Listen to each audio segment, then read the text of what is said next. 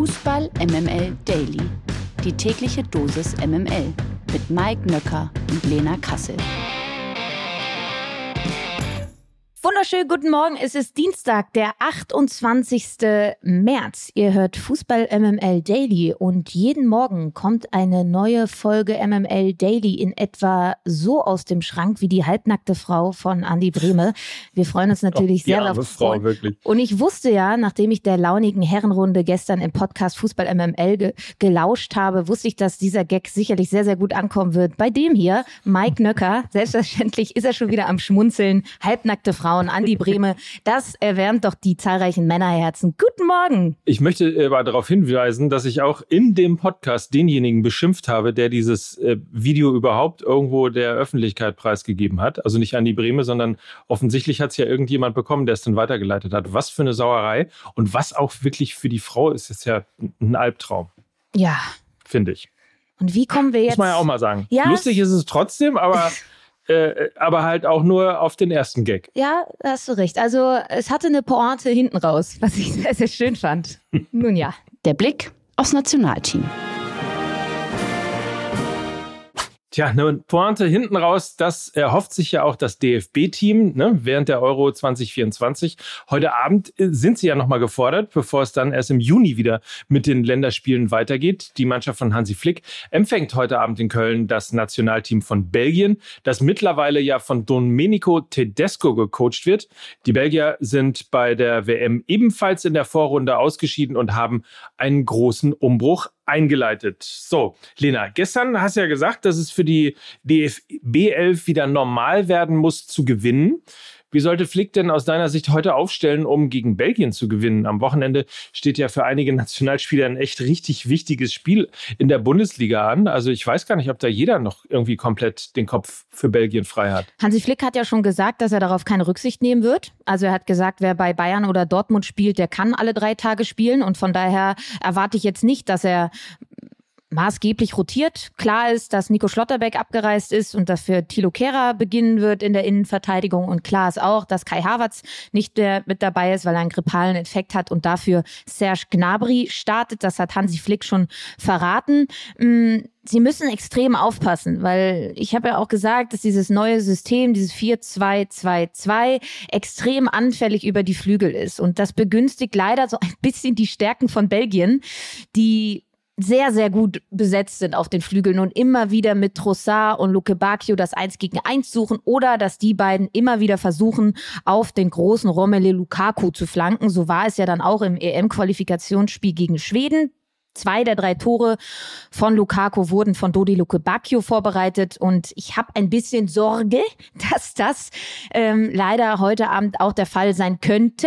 Wie kann man das eventuell stoppen? Vielleicht gegen den Ball in einem 3-5-2 stehen, in dem Chan, und das ist dann meine erste Hoffnung, dass Emre Chan wieder in der Startelf steht, auch weil da so ein gewisser Kevin de Bruyne im Mittelfeld vermutlich herumspringen wird und ein defensiver Sechser, glaube ich, da ganz gut tun würde vor der letzten Kette. Also, dass der wieder sich ähm, gegen den Ball zwischen die beiden Innenverteidiger positioniert. Dann hast du da eine Dreierkette. Dann haben halt David Raum und Marius Wolf, sofern sie spielen, einen Innenverteidiger hinter sich, werden also nochmal abgedeckt.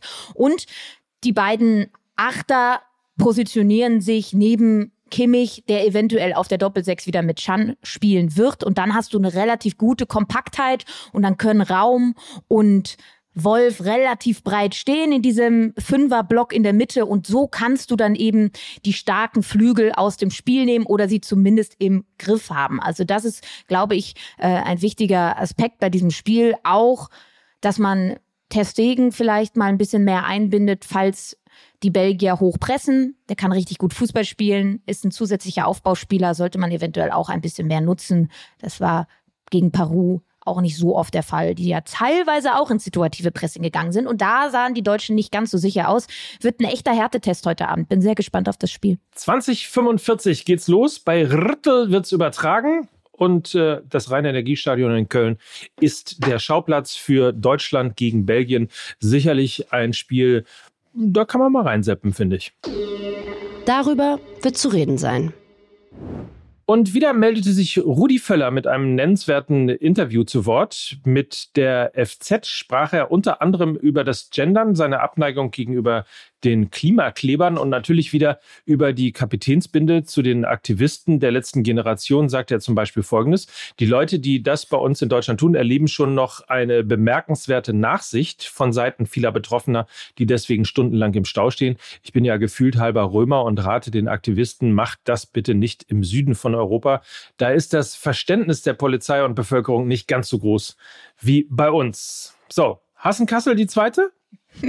nee, oh, ich mache mal ganz zaghaft, ne? Ich meine, wenn man mir so ein Ei dahinlegt, ne, dann werde ich es auch begutachten. Und ich finde das wirklich bemerkenswert.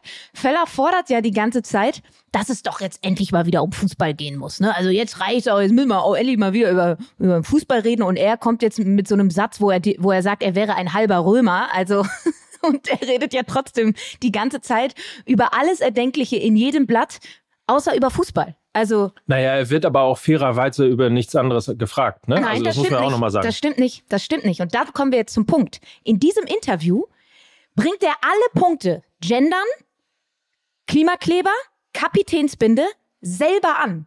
Der Inter also der Interviewer fragt ihn noch nicht mal danach.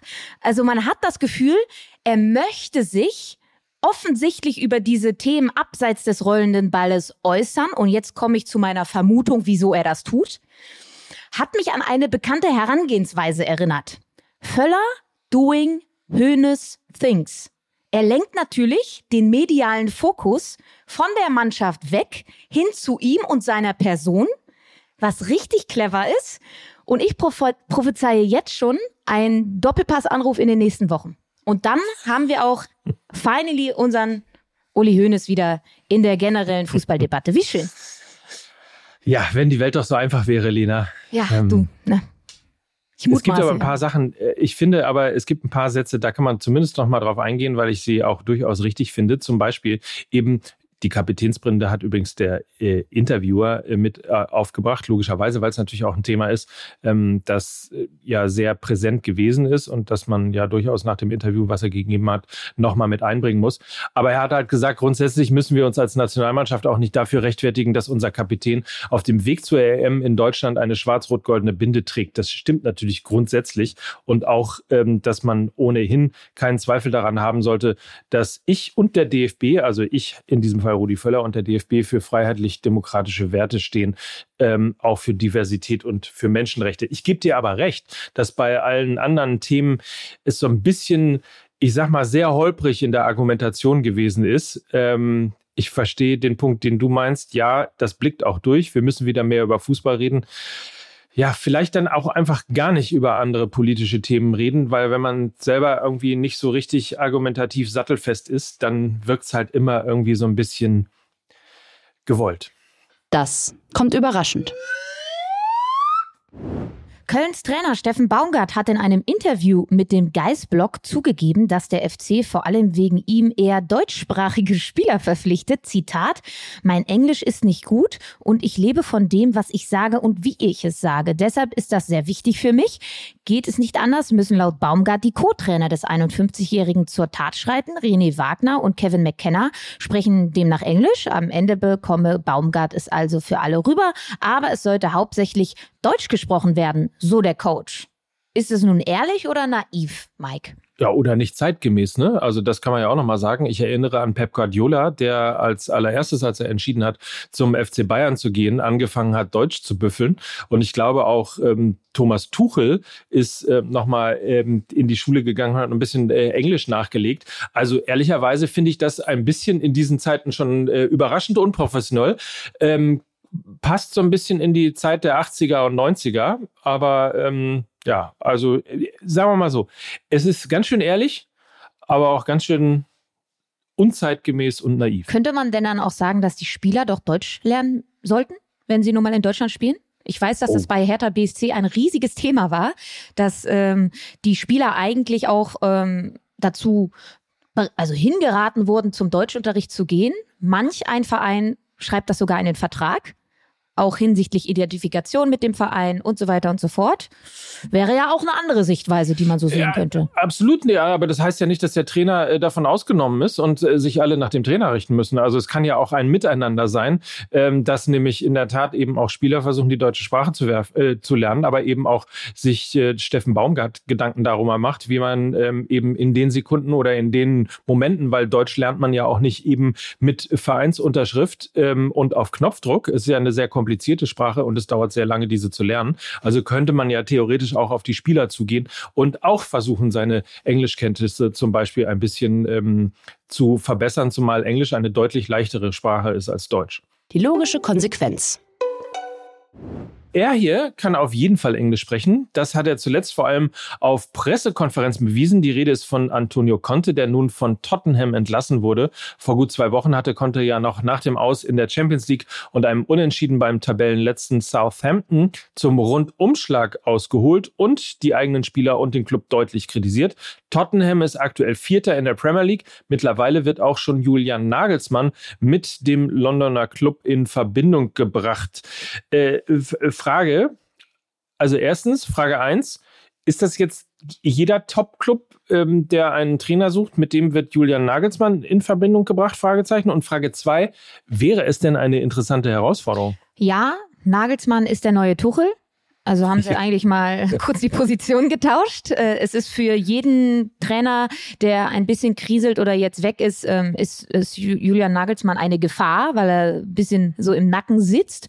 Und du hast den Wutausbruch ja angesprochen von Conte. Und da hat er eben nicht nur auf die Spieler draufgehauen, sondern auch den Verein kritisiert. Sie haben ja immer noch keinen großen Titel gewonnen. Seit 20 Jahren gibt es da den einen Besitzer und Conte hat da wirklich zum Rundumschlag ausgeholt. Und dementsprechend, ah, also Wenige Trainer konnten sich länger als ein Jahr bei Tottenham halten. Einer, der am längsten da war, war Mauricio Pochettino. Der war fünf Jahre dort, ja unter anderem auch mal ins Champions League Finale gekommen und die, die Fans fordern ihn natürlich jetzt vehement zurück. Sonst sind relativ viele Trainer einfach erfolglos dort gescheitert. Und von daher würde ich, glaube ich, jetzt Julian Nagelsmann nicht unbedingt raten, dorthin zu gehen. A, weil es, glaube ich, zu früh ist. B, weil sie halt noch nicht mal sicher einen Champions League Platz haben. Ähm, das heißt, im Worst Case äh, würde er ja irgendwie nicht international spielen dann zur neuen Saison. Und das sind einfach ganz, ganz schlechte, schlechte Voraussetzungen für jemanden, der gerade so bitterböse entlassen wurde und sowieso schon ein angeknackstes Ego hat. Dann zu so einem, ja, doch eher kriselnden Club zu gehen, würde ich ihm nicht, nicht empfehlen. Ähm, eher jetzt ein bisschen Abstand gewinnen, Kraft tanken und dann Real Madrid mittel- oder langfristig, wenn ähm, Ancelotti dann zur brasilianischen Nationalmannschaft geht. Das wäre vor allem auch ein Boss-Move von Nagelsmann, weil von Bayern zu Real das auf der Karriereleiter vielleicht noch ein bisschen höher anzusiedeln ist, zum amtierenden Champions League-Sieger zu gehen, als zum titellosen Tottenham. Das wäre so ein gefühlter Rückschritt für Nagelsmann. Und deshalb glaube ich, ist es für sein Ansehen wichtiger, jetzt vielleicht ein bisschen Kontenance zu bewahren, nicht die erste Option zu nehmen und dann, wenn eine realistische Chance besteht, Real Madrid zu trainieren, dann sollte er auf jeden Fall diese Chance ergreifen, anstatt jetzt zu Tottenham Hotspur zu gehen. Das Topspiel der Woche. Am Wochenende steigt das Topspiel der Woche, zweifelsohne in München. Und ich weiß ja nicht, wie es euch geht, aber bei mir kribbelt es jetzt schon und wir haben erst Dienstag. Nun ja, die Bayern empfangen den BVB, haben einen neuen Trainer an der Seitenlinie und sind nur Tabellenzweiter. So viel zur Ausgangslage. Die Dortmunder Personaldecke scheint sich indes nicht so wirklich zu bessern. Zumindest droht Karim Adeyemi nach überstandenen Muskelfaserriss erneut auszufallen. Der Angreifer des BVB hat nach Informationen von Sky Sport im Training erneut Schmerzen Schmerzen verspürt. Gegen Hertha BSC hatte sich der Nationalspieler Mitte Februar die Verletzung zugezogen. In der Länderspielpause sollte er Schritt für Schritt in den Trainingsalltag zurückgeführt werden. Das Comeback könnte sich nun also doch noch weiter verzögern. Vor seinem Ausfall war Adeyemi einer der Hoffnungsträger im BVB-Team. In seinen sechs Einsätzen im Jahr 23 kommt er auf vier Tore und zwei Assists. Jetzt kommt eine Frage, die ich mit einem einfachen Ja beantworten würde. Lena, gegen die Bayern wäre er schon eine richtige, eine echte Waffe, oder?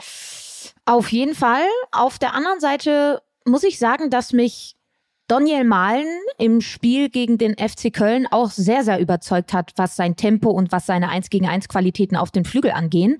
Er kommt noch am ehesten an die Fähigkeiten von Karim Adeyemi ran, war ja zwischenzeitlich aber auch verletzt. Das heißt, du hattest nicht so einen richtigen 1 zu 1 Ersatz für Karim Adeyemi. ich bin zuversichtlich, dass zumindest Daniel Mahlen die Attribute, die ein Karim Adeyemi in das Spiel geben kann, ansatzweise auch ausfüllen kann. Das Zitat des Tages, geliefert von Spox.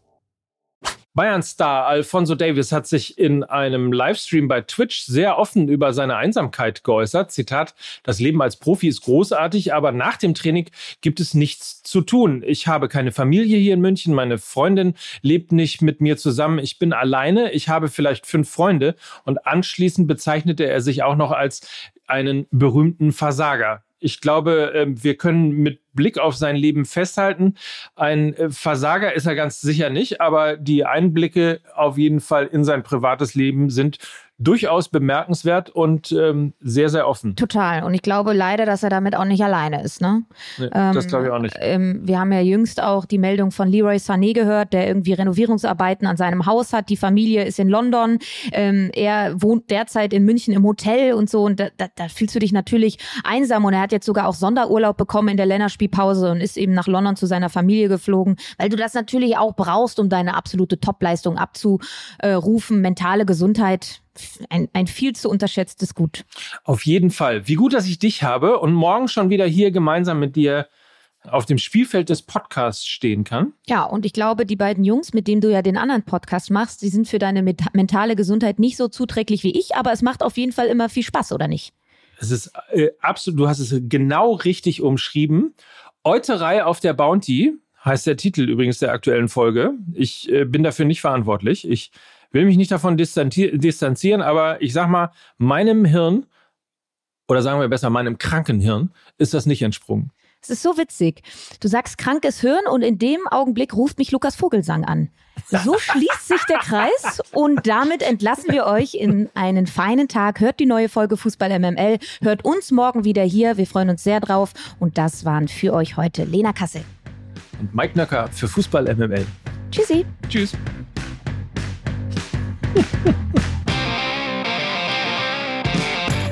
Dieser Podcast wird produziert von Podstars bei OMR.